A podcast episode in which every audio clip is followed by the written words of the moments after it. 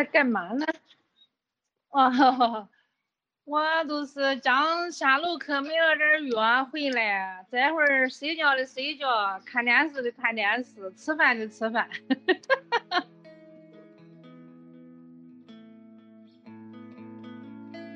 我我突然想起来，这个那个疫病改变了什么？我原本初四的时候约了五个朋友一起在武汉过早，我们甚至取了一个非常土味十足的，就是带着武汉话的土味的那个取微信取名叫“凑凑时国招奇摩斯”。积极鼓励不传谣，防控疫情，病毒病毒不要怕，宅在家中更安心。出门之前口罩戴，如有湖北人员请赶紧联系。天呐，我第一次乐乐不分了。湖北人暴露了，湖北人暴露了。嗯，大家好，欢迎收听《无业游民》，我是吕太阳。我现在正在浙江的温州和两位嘉宾连线，然后要不你们两个给大家打个招呼。大家好，我是博物志播客的婉莹。大家好，我是曾经上过节目，同时在很多节目的上空飘荡过的三水。今天我想要和大家聊的话题是武汉肺炎，呃，用武汉肺炎这个词称呼这一次的疫情是不是恰当？这一点我们可以之后再讨论。大概是从一个星期之前，我就是有想要做这一期播客的冲动，但是我中间一直在反反复复，屡次都想要放弃。我觉得我没有什么资格去聊这个话题。因为我没有真正的直接经历着这一次的疫情带给人的痛苦，我也没有能力像很多一线的记者一样给大家提供什么有价值的信息。但是我真的有一直都有想着这件事。我现在梳理一下，我大概是这么想的：就是虽然我并没有处于这一次灾难的中心，但是它又和我有千丝万缕的联系。而且我觉得这也是大部分人的状态，不论是面对这一次的瘟疫，或者是社会运动啊、洪水啊、台风、地震、战争，很多时候我们都只是旁观者。就前几天我跟三水聊天的时候，他用过一个词嘛，就说我们这群人是拥有旁观的特权的。嗯，拥有这个特权，它并不是一个很舒服的状态，它反而会让我。自己觉得有很多，呃，难以消化的东西。呃，婉莹和三水都是湖北人，但是他们两个现在一个在南京，一个在上海，不小心和我本人一样，就是有一种，嗯，既身既在局外，但是又受局中牵连的感觉。所以这也是我想和你们聊的原因。你们有我刚刚说的那种感觉吗？或者说，我去邀请你们的时候，你们有想过要去？嗯，就是拒绝我嘛。嗯，其实我之前拒绝过吕阳一次，原因有两点。第一个是我觉得我跟吕阳可能刚好相反，我是一个很公共的人，就是我关注任何问题都会是从公共利益的角度，就算是我从我个人的角度去谈论，它也一定是公共性的。所以谈论这个肺炎，实际上我无法回避他们，而他们肯定是在剪辑的过程中会嗯被处理掉。嗯，但是这样对我来说，我宁可不去做这个表述。如果它不能够完整的呈现的话，嗯，第二是，就算是从完全私人的感受出发，我自己也觉得是非常残忍的。因为当别人在经历大的痛苦的时候，而我在那里为一些小的波澜，嗯，而有很多的呃那个伤春悲秋之类的，我会觉得非常的残忍。但是。我最后还是愿意做这个节目，是因为，嗯，任何一种记忆都有被记述的价值，而且我们必须记住他们，因为，唉，啊，对，算就这样吧。我其实也是觉得，嗯，跟自己没有什么立场来聊这个节目，因为我对于肺炎所有的认知和信息。基本上也都是网上来的。嗯，那如果你最近在听节目的你是一个一直在关注着肺炎相关的种种新闻，或者甚至是国内外的新闻的话，那我觉得我今天说不出什么你听着会新鲜的事儿，只能是就像吕阳一开始说的，作为一个个人在经历这件事情的过程中，作为一个和湖北有着很多联系的个人，来分享一下在这个过程中自己有什么想法而已。呃，我们俩是不是应该，我和张淼是不是都应该说一下我们具体是湖北哪里人？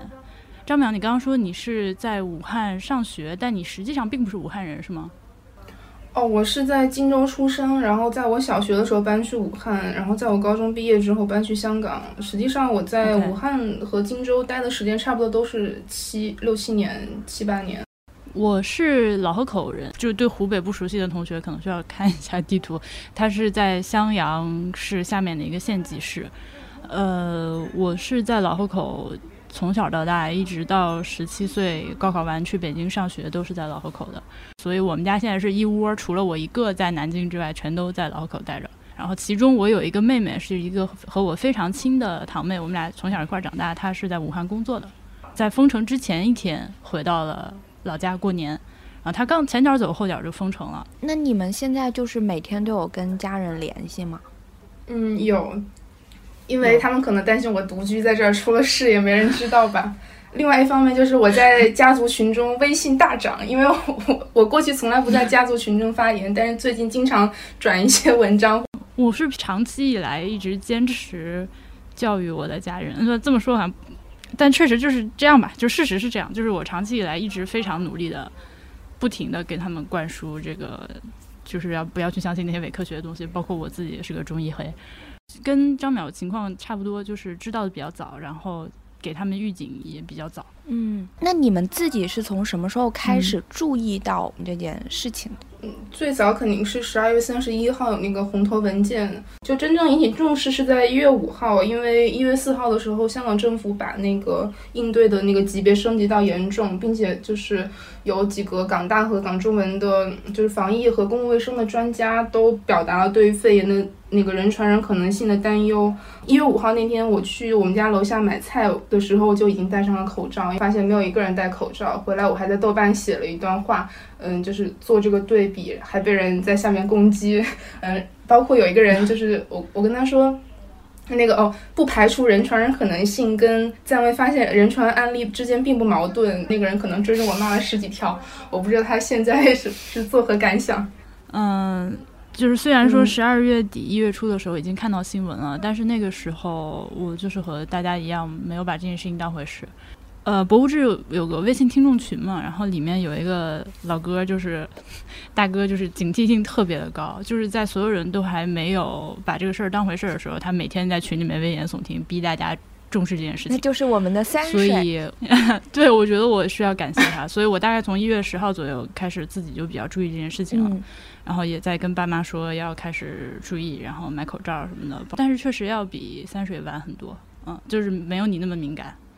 我那个时候本质上并没有真的重视它，我仅仅是从公众知情权、从信息透明度、从嗯一个公共卫生系统它应该如何应对一个疑似传染病这件事情来出发。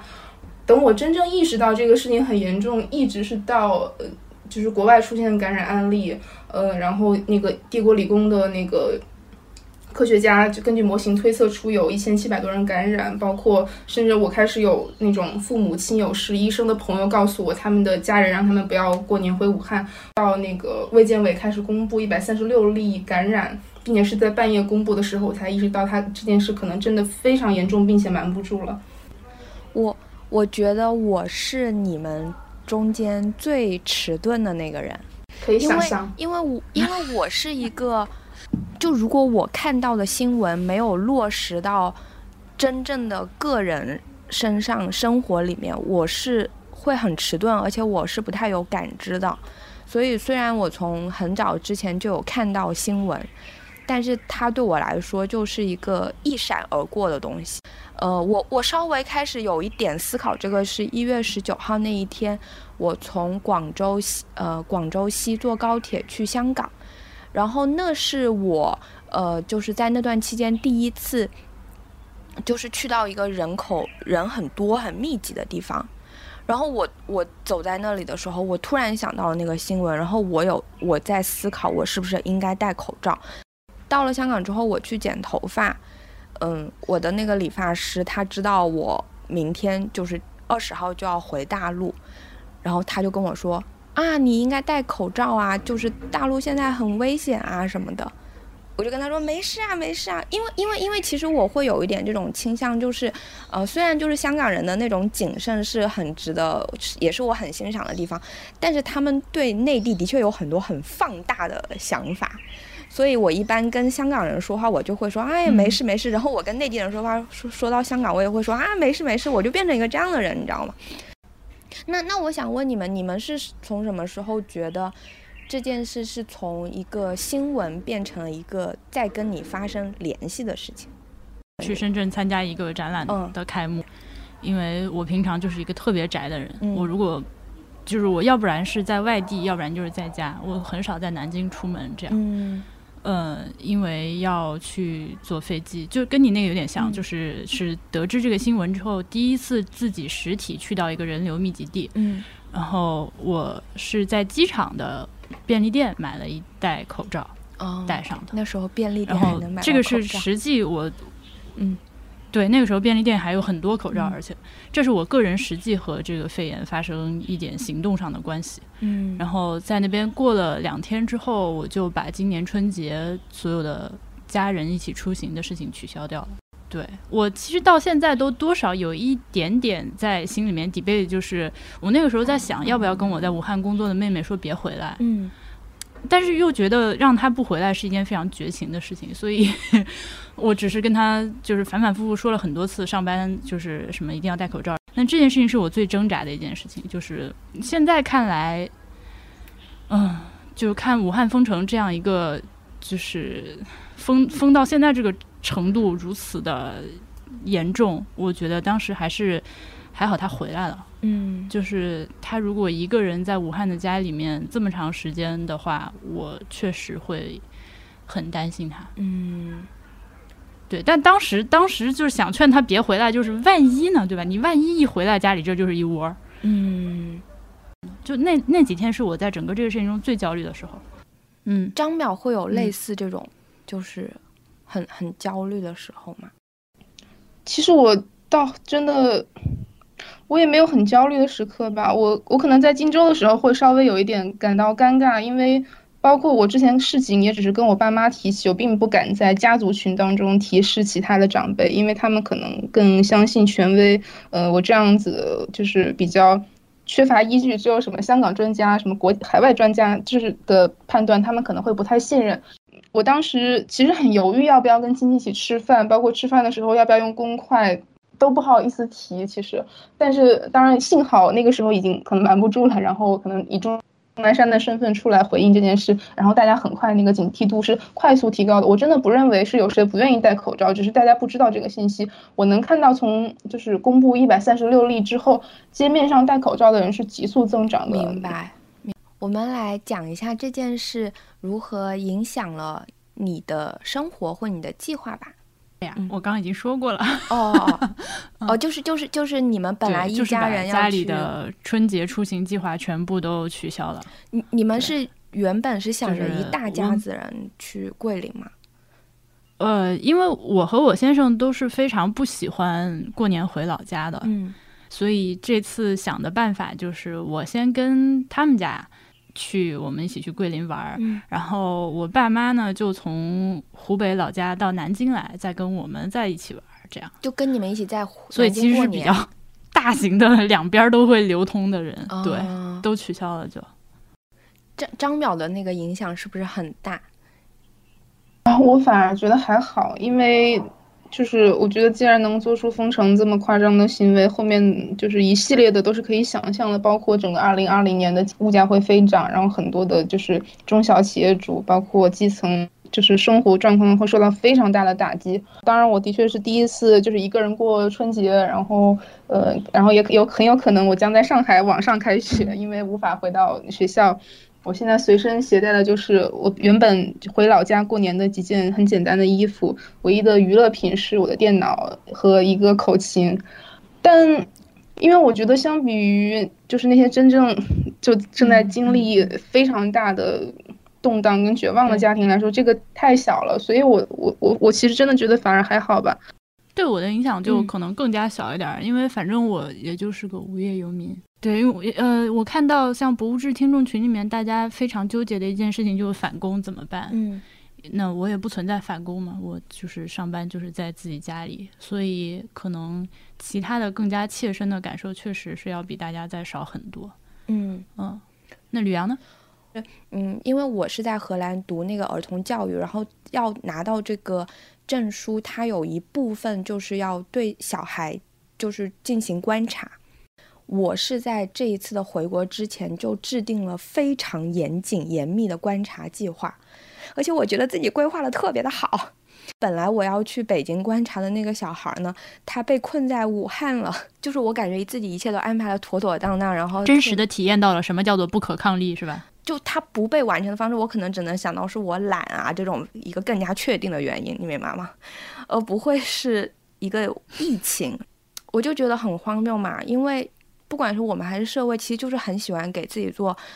五年规划、十年规划的，就有规划的人生才是一种很靠谱的、很踏实的人生。但即便是这样子，这个东西过了之后，我们还是会去，就我们是控制不住不去规划的。这次我和几个朋友都在说，呃，有一个打算，就是这等这次的事情平息之后，要升级一下家里的这个逃生 kit。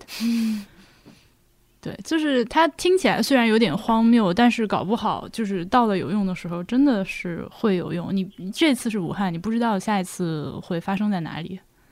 而且还会考虑就是出了事儿怎么抱上猫走之类的。因为我们家猫是一个特别不愿意被抱起来的一只猫，所以我我和我的先生两个人就会去商量，这是突然要逃命的话，这猫怎么办？就是。谁负责抱猫之类的，这个都在。嗯，真的幸好你们留在南京了，不然，嗯，天呐，我你们看到前些天、昨天的那个新闻，就是那个信息了吗？就是那个屋主被隔离，然后他的猫被活埋的那件事，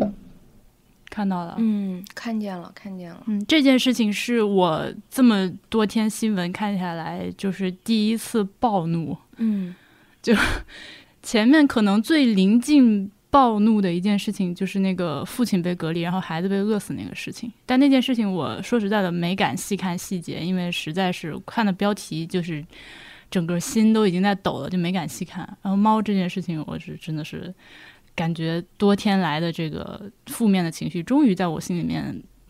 到达了一个临界值。就过去几年，我自认为我是对于中国的系统性风险非常了解跟关注的一个人。但是我发现，我其实没有把这种风险，就是，嗯，就是我没有把它消化到我的私人生活当中。我，嗯，而反而就是我之前经常说，我可能我妈她是用一种那种宫斗剧观的，就是宫斗剧式的政治观在判断很多事情。她可能就是完全没有一个现代社会的很多就是公民他会有的那种思维方式。比方说封城这件事，我当然觉得非常的荒谬，因为你其实有更有效的以及循序渐进的方式。未必是更有效吧，就是你更循序渐进的来控制人口的流动以及追踪人口的流动，嗯，尤其在你之前完全没有任何预警的情况下，嗯，但是它就这样发生了。但是我爸妈都是认为它是有发生的可能性的，因为他们，就你如果回顾那些古装剧的那种想法，可能就真的是一开始是就是死瞒着，然后突然间就要封城了，就要怎么样，就，但是当。就当我用一种就是现代社会的管理方式在思考这个问题的时候，就哪怕我认为它偏离的很厉害，我也不会想到原来它竟然是这样的。就我我发现我我需要重新评估我对中国社会的认识，因为我可能过去是一种从概念上去理解它，但是我第一次很切实的从现实体验中去理解它。我倒是跟你不太一样，我觉得在这次的事情中，就是基政府就是体制层面的任何东西，我都不意外。就是他们怎么样的瞒报，怎么样的就是互相甩锅，怎么样的对事情不够重视，以乃至于到后面采取了像多地封城的这种比较极端的措施，我觉得都不意外。可能是我长期以来就对。咱们的这个体制已经可以说彻底失去了信心，所以他们干啥我都觉得不意外，至少就是我我我我我我预想到它要很糟糕，我预想到它是一一整个系统的溃烂，但是我还是没有想到可以烂到这个程度，然后并且烂得如此的傲慢。这次嗯，就是体制吓到我，就话有点奇怪，就是来自于官方的消息让我。就是最生气的，也当然也可能是因为就是情绪积累到了，就是昨天那个鄂 A 零二六零 W 那个领导去搬了箱口罩那件事情。嗯，这个事情有多操蛋，我们就不用解释了，对吧？但是我和我先生两个人看到那个视频之后，有一个共同的体验，就是这个领导他在这个长期的官威下面生活，已经根本不觉得这个事儿需要躲着。嗯，你去问他，他会说怎么了？对，这这种东西，我觉得是对我来说可能比较陌生，因为一个领导在呃直播的时候或者发布会的时候、采访的时候语无伦次，那个说不清楚话这种事情，我觉得都还好，因为见的比较多。但是像这种这么现实的一个情况，他就搬着一箱口罩从一群拿不到口罩医生面前走过去，这么细节的官微的体现，对我来说是有点被刺痛到了。就是他们已经太习惯于自己的特权，哎，对对对，以至于他都没有意识到。而且如果你去跟他说，他可能还觉得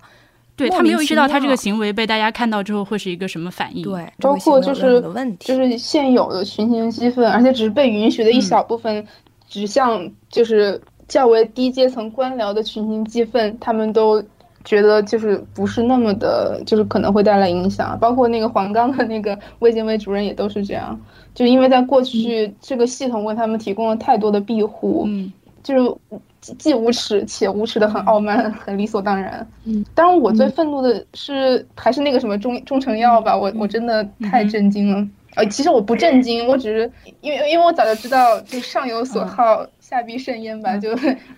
哎，而且这个是，就是你又可以最后再写成一个众志成城抗击疫病的一个，嗯，就这一次其实有一个现象，不就是好多的年是年轻的人反过来去教育年纪大的人嘛？比如说我有一个叔叔，他是开那种客运大巴的，我就跟他说，你就应该戴口罩啊，是因为我们的口罩都不多了。然后我就说，你过两年可能最好的就是你不要去开那个大巴了。你跟他说了，他都会态度很好。但是我知道他是不会不去开那个大巴的，因为那个钱对他很重要。我就觉得对对一个人真正的关怀是要很系统性的，他需要消耗大量的时间跟精神。他不是我给他一个建议，告诉他，呃，现在很危险，需要戴口罩，我就能够去彻底的去关怀这个人的。我我说实话，我非常反感把那个年轻人跟中老年人做一个对立，认为年轻人更加关注卫生健康，更加惜命，然后平时转发养生帖的中老年人都这个时候反而不注重。我觉得根本不是这样的。本质上，第一是当然有信息上的差异，但更重要的是，他们其实就是我们的父母及上一辈，他们习惯了牺牲自己来成全家人。首先，自己的生存，呃，生存大大于自己的健康；第二是自己家人以及后代的生存大于自己的。健康这种特别根深蒂固的习惯，我我觉得是很难动摇的，而且本质上是这个一整个社会就是长期对他们驯化的结果，非常的能够在感受上呼应。因为我因为我现在和我的家人不在一起，所以事实上就是我能为他们做的东西非常有限。嗯，呃，我也没有办法买什么物资寄给他们，我甚至没有办法就是当面示范一下口罩应该怎么戴，手应该怎么洗。能做的事情也就是提醒，然后一定程度的威胁，然后 转发各种辟谣的东西。就是你能分给他们的时间，也就是你能分给他们你的生命和你的关怀，也就是这么多。嗯，我真正每天都在特别认真关怀的，就是能关怀得着的，也就是我先生嗯和我自己。还有你的猫，对，对，但他现在暂时不会被传染嘛。作为一个猫。但确实，我觉得我是完全不怎么关怀我的家人吧，我就是其实挺挺自私的吧，哎，在这个问题上，因为真的你你需要投入的时间太大了，包括我对于我的父母，我也经常觉得是，呃，可能你不去说什么，反而是更就是给自己省去情绪跟时间上的困扰。就是在这件事情刚刚开始什么封城之后，嗯，当然我们就已经在网上看到各种论调嘛，什么天佑这个武汉啊，什么天佑中华这里这种说法。我当时的感觉就是，天助自助者，你每个人应该为自己负责。就说回父母，像他们，就是他们也要为自己负责。这所谓的孝心这个东西，需要 谨慎的去面对。嗯，你的责任是你的能力范围是有限的。如果他们不对自己负责，你说两百遍还是不戴口罩的话，那这个就不能怪，就是这这这不叫控制自己的自责。嗯呃，但但是我真的特别想强调的就是，就如果东西很充裕，他们可能会带，可能会执行你说的；但是在没有那么充裕的时候，他们会觉得自己的确是应该要向生存低头，向其他的东西低头的。这个我真的我我是很不喜欢网上的一些那种很轻佻的讨论的。呃，当然你们你刚才说正能量的时候，我就是我我虽然不不太去挑衅我的其他长辈，但是我对我的父母转发正能量是特别有意见的。我。包括我今天还特别跟他打电话的时候说，就是我我我当时说他不应该在朋友圈里转发那个协和医院白衣天使的歌，呃，然后他当时辩解说是协和医院的医生发的，然后他觉得很感动，于是转发了。我说别人可以发，你不能发，因为你这就是在道德绑架。我们不需要什么白衣天使如何奉献，我们需要是给他们提供有力的物质保障跟其他的有效的那个系统，让他们能够休息，然后能够有没有后顾之忧。嗯。就是我觉得我们的社会并不需要正能量，我们需要真实的能量。我们需要真面对真实的，不管是绝望也好，痛苦也好，还是那种你人与人之间微小的善意，然后守望相助等等。嗯，当然我给他转了大量的负能量之后，我也给他提供了一些正能量。我给他转发了一些那种就是民间互助的自那种那个群啊，还有一些报道，然后一些消息。而且这个事情已经成为了一个 routine，就是老这样老这样。就像你刚刚说，就很多东西你已经可以预测了，就有点生气。为什么大家都不长记性？但是自己也不太长记性啊。我觉得可能因为人在这个时候需要一些情感上的寄托，需要一些道德上的寄托，而他没有那么像我那样丰富的信息源的时候，他会去，呃，就是寄希望于这样一些啊，献给 武汉、献给协和的那个 歌。然后我我想到另外一件事情，是我的一个中学同学今天跟我发信息说。呃，他可能没有像我那么失望，他还是觉得有一些希望的。我就我觉得这个形容对我来说是很荒谬的。我我觉得我是很早就非常绝望，但是绝望不代表你不做事情，绝望意味着你有很强的责任，就是一丁点的缝隙你都应该去努力一下，然后去做点什么。然后因为你有这样一份责任，所以你会看到一丁点的事情都会觉得非常的有希望跟力量。我觉得失望恰恰是你对这个社会的认知还很有限度，并且你其实没有真正的很好的去思考自己的责任。嗯，当感到失望的时候，然后并且必须去通过去寻找希望来平衡这个失望的时候，恰恰是你根本没有去认知它，没有去积极的成思考自己的义务跟权利的时候。嗯，就是因为我我觉得有的时候我感觉到就是已经是两类人，两种认接受信息的方式。当你看到那些。边缘的角落的不被看到的痛苦的时候，你是感到自己有那个责任去不停的看见、记住，然后感知他们的疼痛，并且不停的去看见。但对很多人来说，就是他一旦不看见，他会选择继续的不看见，然后他也不知道从哪里看见。然后你们的接受信息的渠道跟你接触信息之后如何消化的方式会那个差异越来越大。嗯嗯。然后这一次可能对很多人来说是一个巨大的冲击，因为他一次性的看到了那么多的。溃烂的东西，绝望的东西，但是可能对我来说已经消化了很久，我反而更多的是觉得，嗯，就是就是一直在寻找其中的希望吧，因为我我也确实看到这一次，呃，就已经被打残打趴到完全没有一丁点力量的媒体、NGO，还有民间的那种自助的团体，都还是慢慢的稍微做了那么一丁点的事情，尽管面临着重重的阻力。嗯嗯，哎，我想说。因为我知道你们两个肯定是比我花更多时间去看相关的信息的，但是我是一个不可以持续在电脑面前看信息的人，会觉得自己整个状态都不好了。我当然知道看那个信息是很重要嘛，但是我同时也会觉得，我我规律的生活啊，我打扫我的房间啊，然后嗯，就这些对我来讲也是一个很急切的。事情，然后，然后这没有问题啊，没有人说你必须怎么样，对对对，也你也绝对不应该因为关注这个事情就放弃自己的人生。我不知道你们会不会有我这种困扰，不会，我还是我呃，好吧，这么说可能有点回答太快了，就是你说。有会有类似的感觉，但是我不不排斥了解真相。当然，这个对我来说最大的问题在于很难去筛选自己的信息来源。嗯。嗯。但是只要是这个信息来源是真的准确的，我是很愿意知道更多的事情的。哦，我我也我都是愿意的，就是和我的朋友们比，我是一个稍微比较被动的状态。比如说像三水，他就是会去找从那种信息的荒原中去拔很多信息，然后就是，然后我就是可能是看的是他看的信息，你明白吗？嗯，可能对我来说就是。搜集、整理、汇总信息，就是是一种责任吧。尤其是我的很多朋友，就是可能是我的大学或者现在的同学，他们并不是从事媒体行业，我可能是他们很重要的信息渠道。嗯，包括因为你可能墙内外的信息差，然后可能一些网友也是看到我转述的信息而知道很多事情。而且就是我一旦开始看，我就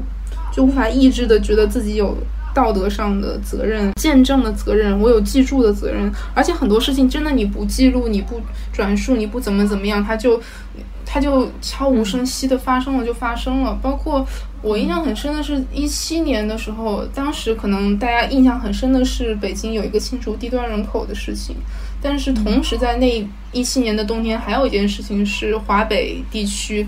其实不止华北，是整个中国北方，为了能够让北京有那个蓝达到那个蓝天的指标，而大量的就是禁止烧煤，然后煤改气。但是你后续的可能天然气供应不足，然后农村你因为面积大，然后天然气烧的量比较多，就是它的成本一下子突增。又或者它煤改气之后，它的天然气供应已经严重的不足，当时甚至已经波及到可能就是中部的城市。就是这样一件事情，它甚至是没有一个系统的媒体报道的，只有一些零碎的地方性的新闻。嗯，我当时就是，然后还有各种微博上的求助的案例。反正我当时做了一些信息汇总，然后反正我也发到了微博，嗯，然后朋友圈跟 Facebook 上面，就是至少让一些人看到。但是其实更多人是完全不没有看到，也不知道发生了这样的事情。包括这几年，其实每年都有很大的北方的那个干旱，然后包括洪涝等等。但是因为就是。媒体被限制的越来越厉害，这些信息非常的零碎，它根本没有机会成为一个新闻。而我恰巧看到了，我觉得我就是我有这个强烈的责任感，让它至少被注意到、被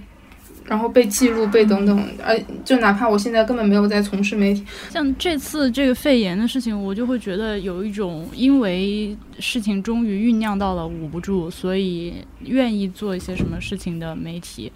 逮到了一个机会，可以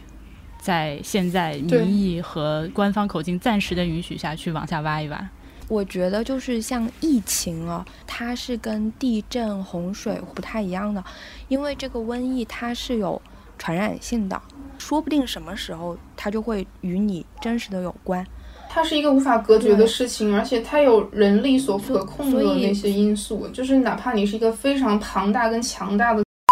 你也无法真正的去把它限制在一小部分人身上，而且很多时候过去的就是通过让这些痛苦发生在一小部分人，同时让其他人切断去感知这个痛苦的那个渠道，而让它就是这样子成为都市传说，甚至就不被传、不被传说、不被认知。但疫病，我觉得它像一个隐喻一样，然后因因为有太多无法被控制的因素在里面，而且人面对自然依然是非常的，就是。非常出街的吧，非常无力的，嗯，而且而且我觉得就是，嗯，瘟疫的这种特征会让他会让人更有一种我们是身处在一个共同体的感觉。很多时候普通人他觉得就说什么时代啊、历史、政治是跟自己没关的，自己只要关起门来过自己的小日子就可以了。但其实不是这样子的嘛，疫情它会像是一种提醒。你自以为自己安全，或者是怎么样？其实我们都是在一个共同体里面，而且不只是就是那种人类命运共同体的感觉，也包括我对于一个城市的那个感知。跟因为我我前面我忘了我也没有说到，就是我是在小学搬去的武汉，然后上大学之后又去了香港。我实际上没有在哪个城市生活超过十年以上。嗯，就是没有超过八年的以上的城市吧。然后我可能对于香港、对于武汉都是那种有一部分的身份认同，但也不是很强烈。但是可能在就是这段时间，就是可能苦难让大家感到相互关联。包括我那天看到科长课的那个木刻版画，就是呃，我我我其实心里挺触动的，因为他当时引用了《生命之饼》武汉的一个朋克乐队的歌词，嗯，就是。嗯，等等，让我找找那个歌词是什么。天呐，我真是一个 不合格的武汉人，竟然……哦，那个歌词是说，嗯，他那个歌的名字叫《大武汉》，然后那个歌词是他会得到自由，他会变得美丽，这里不会永远像一个监狱。这是嗯，打破黑暗就不会再有哭泣，一颗种子已经埋在心里。反正我看到的时候还挺感慨的，而且因为武汉本身就是作为首义之都，而且作为这个楚楚地，就是本身是有挺多的那种反抗的，包括是不屈服的那种性格在里面的吧。反正就是让我莫名的第一次产生了武汉身份认同。虽然过去因为我嫌弃武汉的早点没有荆州的好吃，所以我都拒绝认为自己是一个武汉人。就是外地人现在就是歧视和恐惧湖北人。你你先说，武汉封城的消息，我最早是一月二十一号听说可能有这个可能性，然后在一月二十三号的凌晨三点钟发布的。我当天晚上住在我在荆州的姨妈家，然后在凌晨三点的时候接到了一个朋友的那个微信电话，然后他跟我说那个封城的事情。原本在二月份在上海有一个实习，我我当时其实考虑的只是这个可能是一个暂时性的措施，嗯，但是可能会影响到我后面去上海实习，呃，然后我觉得我在实习之前最好有一段时间的隔离期，所以早一点离开会比较好，嗯，然后就很仓促的在清早买了下午的那个。那个高铁票，然后去到了上海，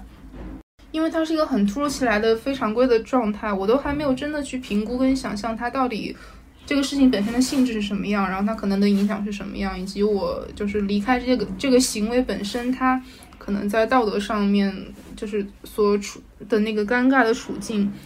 等我再回想这个事情，已经是在第二天了，因为我第二天清晨把自己困在了那个借住的朋友的房子外面，因为他的那个洗手间是在门外的，嗯，然后我可能在半夜的时候在外面困了很久，然后只能开着洗手间的浴霸取暖。我在找楼下阿姨接电话的时候暴露了口音，然后那个阿姨就非常的紧张，然后就是她瞬间就距离我那个划开了两米的距离，然后快速的掏出口罩戴上，我我可能下意识就挺。恐慌的，觉得他可能因此而就就是我要被放弃了那种感觉，而且因为我没有电话，没有其他的通讯工具，就是整个人非常的潦倒，而且 那天还下着雨，我穿着人字拖，如果出去求助，我觉得就我就算没有病也也生病了。然后我就下意识的说，我最近都没有去过湖北，我都我我都是在外地，就是但是我当时就又很害怕我被戳穿，但总之我经过了一番折腾，我回到了房间，然后到了晚上。的时候，我当时想着就是下楼倒个垃圾，再散一会儿步，呃，然后等我上来的时候，发现警察在那个我的那个门口跟那个邻居一家在交涉。我的第一反应，首先不是警察来了，我有点慌张，而是我觉得天呐，我说了谎被戳穿了，我太难受了。而且就是人家肯定觉得湖北人这个时候在外面都在说谎，然后在隐瞒自己的行踪。其实我真的没有想这样，我纯粹是就是当人在面对歧视，也不是歧视吧，就是那种恐惧的时候，他的下意识的反应是。就是我不是一个异类，我是一个正常人。我尤其是我那个时候很担心他们会因此而就就不帮助我，因为我中间就是有几我两次试图去求助他，因为第一次电话没有打通，第二次的时候可能他家的长辈看见是我就把门关上了，我就挺害怕。就反正在这样一种下意识的情况下，然后我先撒了谎，然后后面警察来的时候我又得说实话，真的就感到特别的尴尬。嗯，然后这些天我都要给那个阿姨汇报我的那个身体状况，因为我也担心他们很担心。我的确是可能楼道有人走动，我都会害怕会不会有邻居要来驱逐我，又或者我可能不小心打了一个喷嚏，然后我我担心他在楼下听到了会很紧张，就是可能一直在这样一种比较惶恐的状态当中。而且我其实今天一直处于一种强烈的，尤其是第一天嘛，有一种强烈的愧疚跟后悔当中，因为我真的不知道这个。即便我已经了解了很多信息，我还是不知道他的情况会如此的严峻。第二个是我不知道，原就是这个时候逃难的湖北人这个身份标签本身就意味着不负责任、不道德等等等等。我真的，我那个时候还没有意识到这件事。我其实有一度我特别的想回家，我特别想回到武汉或者是荆州，就是是因为你觉得没有跟你的城市、跟你的他共同去遭受这个事情，然后而且如果我在。武汉或者是荆州，我还能够在当地做一些事情，可能我能做一些采访啊、记录啊等等。但是，嗯，我现在只能够就是这样子隔空的去关注他们。嗯，我在想，如果我是你的话，会不会有类似于就是幸存幸存者愧内疚这样的心情？嗯，因为我是一个所谓隐藏的很深的湖北人，就是我的户口也不是。湖北的，手机号也不是湖北的，住也不住在湖北，也从来很多很长一段时间没有去过了。一开始的时候，我看到网上有人说开始出现了对于湖北人的全面歧视的时候，我心里其实是觉得啊，what？我当时花了一点时间来考虑，就是这条线在哪里，因为传染病这件东西，我觉得首先第一条最重要的就是阻阻断连接、阻断这个接触嘛。所以，不管是河南农村那种非常极端的敲锣打鼓的逼人不准出门，我觉得那个都在我接受范围之内。因为我觉得在医疗条件非常欠缺的嗯农村和小城市，包括我老家这样的地区，有时候确实需要采取一些这种看起来非常就是所谓不文明或者不人道的、不优雅的方式来实际的嗯，就阻断这个可能的传传染源。就这些东西虽然不好看，但是我觉得都是好的，就是是正确的，因为他做的是对的事情，就是把人隔绝开。可能真的是到后面公布身份证号的时候，我开始意识到这件事情已经，呃，太过分了。其实我也是一个可以，我可以完全隐藏我的身份，但我的手机号是我爸给我的附属。对，那个阿姨在我爸打电话过来的时候，看到那个是来自湖北武汉的来电，突然尖叫了一声。但是这个电话要带病毒。而且我当时心里有一点冤枉，就是我在想啊，我是一个一月五号起就在戴口罩的人，一月五号起就在网络示警的人，我我一直做了相对来说比较充分的防护，我却不被信任。当然，我这个委屈就是停留的不是很，就是因为我会理性的分析我的委屈跟别人的恐慌，我觉得。就是我遇到的还都是那个合理范围内的，而且是很通情达理的。但是整个互联网上当然完全不是这样，我觉得是很夸张的，而且甚至是你那种前期的那种轻慢和你后期的那种非常夸张的跟放大的恐嗯恐惧，然后是一种很，我觉得都是一种很前现代的思维方式，因为因为疾病本身它。我们人类的认知是很有限的，但是我们的认知又能提供很有效的经验，就是你如何去前期如何防范，后期如何去限制它的传播，其实都已经是有就是可以遵循的一些规律的。就是你前期不必过于轻忽，后必后期不去不必过于惶恐，其实。它可以是在一个可控制的范围内，但是其实我们看到，由于一开始的信息封锁跟后来的那种，其实是人人造的一些矛盾紧张，包括那种什么封锁室内交通等等，而不提供其他的就是交通选项之类的。我觉得就是恐慌恐慌这件事情，它就是一个特别。真的挺 隐喻的事情吧，哎，而且就是很讽刺的是，一直在说着不不传谣、不信谣、不制造恐慌的那些机构跟平台，他们自己是在制造恐慌跟谣言的。而前几天不是有一个从名古屋飞回中国的、飞回上海的航班里面有那个武汉人了那件事情？嗯，其实那个新闻出来之后，我觉得我特别能理解那辆飞机上的上海人，就是我没有说他们是对的，但是特别能理解，就是谁也不愿意跟一群有可能患病的这个人就是乘同一架飞机。但是他们其中有一个人发了一条微博之后，哇，那个被立刻被网络暴力到，我觉得如果那个网络暴力是发生在我身上的话，我可能就是。立刻整个人就会短短暂急性陷入一个崩溃。我觉得大家现在的情绪就是一种，他急切的需要你的情绪有一个出口。看到任何一个道德上或许有瑕疵、或许表述不周的人，你都会急切的上去通过攻击他来获得你那种心理上的一种安抚。但是确实这个变得很可怕，然后变成了你前期先去攻击那些求助的人，他们的身份不实，接着去攻击那些挖苦了求助的人的人，他们那个仗着优越感如何如何，然后又变成了就你去攻。一切可攻击哦，直到这一天出现了一个大家都可以攻击的红十字会，然后所有的矛头啊、愤怒啊、情绪都指向了他们。我觉得大家其实这个时候是处于一种情绪性无法排解的恐慌当中，然后变成了他就是四处的去寻找那个他要攻击的人，而且由于大家其实是不能够去谈论那个真正的问题所在的，而且也可能没有足够的信息去判断那个真正的问题所在，变成了就是那个真正的问题不被谈论，而针对他。环绕他的那些感受，就是不能够准确的被归类，然后四处的弥漫到了所有的你你可以寻找的那个攻击的标的，是挺讽刺的。其实说这是另外一种性质的欺软怕硬。其实我不懂那个歧视是怎么来的，你能懂这个歧视的逻辑吗？你你说说。大概就是因为你们武汉人现在有这个这个病有潜伏期，所以你们都是潜在的可能传染别人的，所以你们跑出来就是只顾自己逃命，罔顾别人性命的道德低下的人，大概是这样一个逻辑。嗯但是我觉得这个很、这很粗暴啊，这一个判断。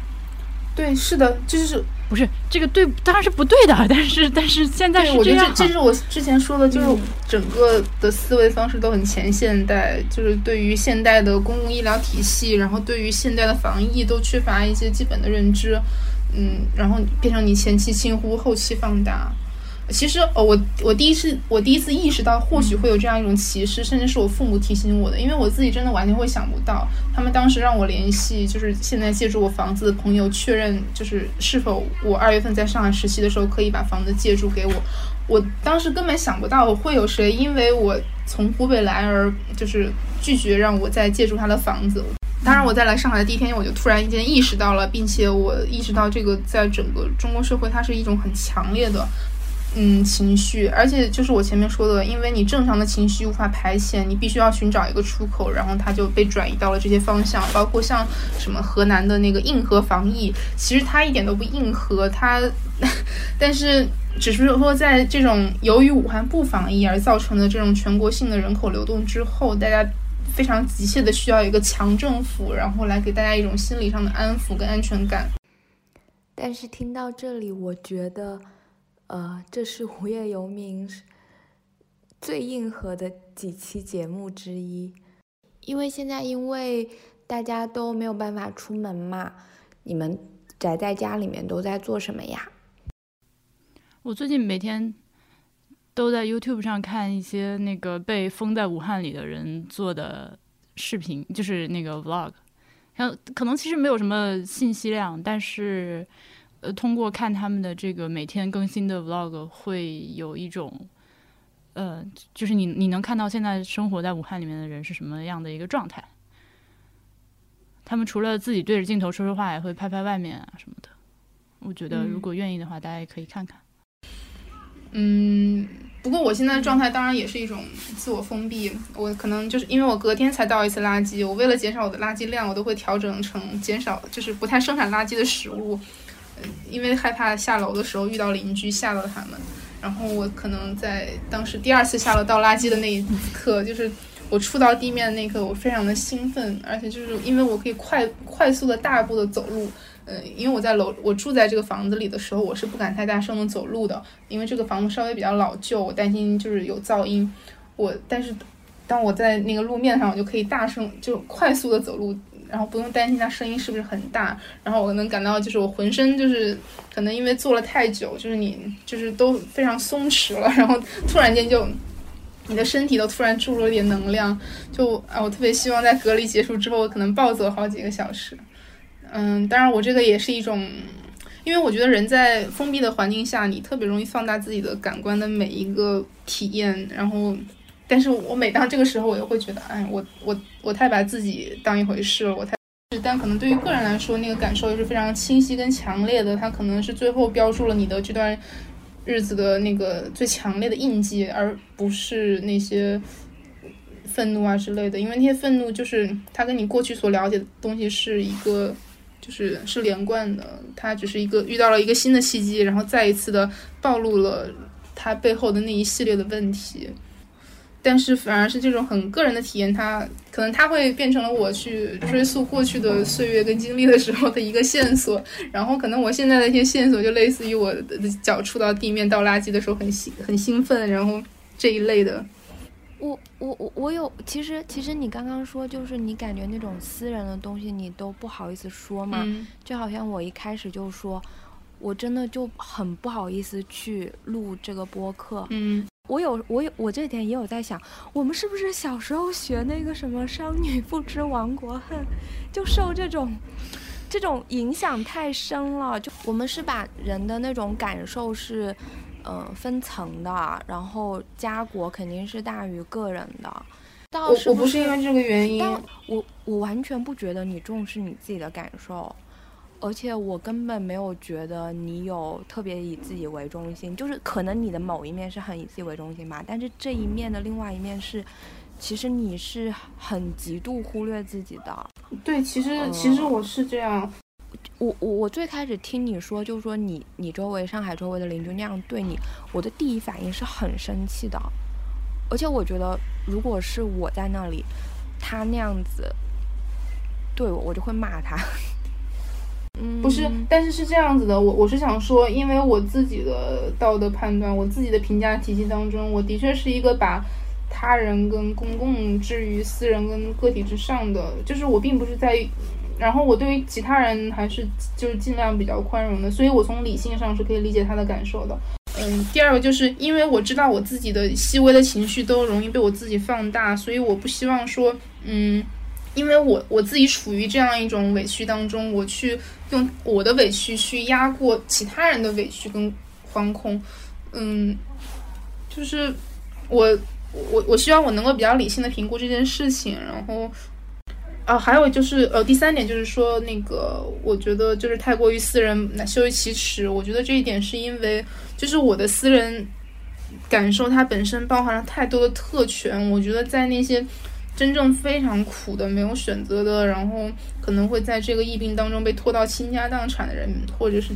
妻离子散的人来说，我觉得他很残忍。我不是说我的，就是我不是说。公共大于个人，而是一个其实享有了很多特权的个人，他实在是没有必要去在那儿呃调分缕析自己的那个每一点很细微的感受。我是一个被道德支配，就是他会迅速的成为我的那个最首要的事情，然后其他的事情都会先靠边站，然后他会主导我的生活。就嗯，当然我我也希望我能够就是照顾自己的感受，然后但至少在眼下，我觉得挺难的吧。这个疫情刚刚开始的时候，那个杨一来问过我，就是呼朵呼的杨一说，我们就是做播客的，大家要不要为这件事情做点什么？嗯，呃，我当时第一反应是咱不添乱就好了，嗯，但是过了两天之后，我自那那个时候我还在香港，然后过了两天，我自己回到南京之后，在博物志录了一个可能三四分钟的一个短的音频，主要是。提醒一下大家注意那个个人防护之类的。然后他就跟我说：“哎，其实我想做的就是这样。”因为，然后他说他也去问了那个声东击西的徐涛，徐涛也跟他说，就是现在不应该去做一些就是没有增量信息的节目，就是嗯，猫，就是你做这种感情输出、那个情感输出、抒发的这种节目，其实是说白就是没有用的。嗯所以更多的播客他们会愿意去做一些就是事实上的信息上的，或者是去尽量采访到，比如说现在正在被围困在武汉里的人，或者是在在在一线就是工作的人，就似乎这个是的，但但这个确实也是呃所谓的信息，所谓的真正有有用的东西。就我我其实我我可能。我刚刚说的其实是对我自己的要求而已。我我其实是觉得照顾大家的情绪很重要，因为我觉得现在整个中国社会都有很强的情绪病，包括我之前说，因为你的情绪无法排解而变成你需要去攻击一个人或者一件事，你才能够得到那个情绪上的舒缓。我觉得其实就是那种沟通，就是你去讲述自己的经历，对别人来说可能也是一种安抚，因为可能有类似的体验或者是经历。嗯，我我刚才纯粹是在说我自己。我我并不是在排斥说我们应该关照自己的情绪，还有什么问题？对我我会有婉莹说的那种，就是我们录这个播客是没有用的啊。我我不会觉得没有用，是会我我是纯粹是我从我，特别是我真的是有很好的朋友，就是在武汉的，我我我一直都感觉到自己有很不舒服的感觉，但是我从来没有要求自己去变得舒服。嗯，我我因为这个事情其实它是会过去的。呃，不论怎么样，不论它多么的惨烈，它都是会过去的嘛。但是我也不会觉得就是，呃，它过去了这个事情，它就它就是真正的结束了。很很多时候就是一个事情，它是它其实是延续很长时间的。比如说，可能因为这一次的事情，嗯，生意上遭遭到损失的人。呃，没有了家，呃，失去了家人的人，或是留下了一些后遗症的人，他们的生活会可能发生很、很具体的、长久的变化。这个变化是不会因为一个事件、一个公共事件的结束而结束的。想到了一个特别好的结尾。嗯，你说。就是我想到了木推瓜的那个一首新歌，叫《人民爆出想象力》，然后那个我要念一段他最后的那个词是：言语刻薄会让你恼怒。天呐，我第一次论德不分了。湖北人暴露了，湖北人暴露了。言语刻薄会让你恼恨吗？把你早不尖利的牙呲出来吧。但你们会无动于衷的，对吗？或偶尔展示永不愈合的伤口，那就是你们的孬命。焦虑和迁就就是你们永远的生活。说的是人民，人民没说人类，这里只有人民，没有人类。但是还有另外一句话，所以带着生命而生下来的人，总要继续歌唱吧，直到能够朴素的生活的时候。而且生命倘然朴，倘能够朴素的活着，也还要继续唱歌吧。嗯，哦，这就是我我觉得特别好的总结了我们的主题们。朴素的生活？不是的，只有两个主题。哎呀，以后你们俩都不会上我的节目了，我明。没事没事，可以安全的批评的主持人是一个好的主持人。嗯。所以我刚才念清楚了吗？你是因为没有听清楚，所以没有听懂吗？我觉得我是不会立刻听懂的。好吧。啊，我那那我需要给他提炼一下吗？那你提炼吧。没有，就是第一段话想说，就是要记住，要见证，嗯，不要忘记伤口，不要忘记这些疼痛。第二个想说，嗯，要照顾自己，要生产，要相信生活，相信美，嗯。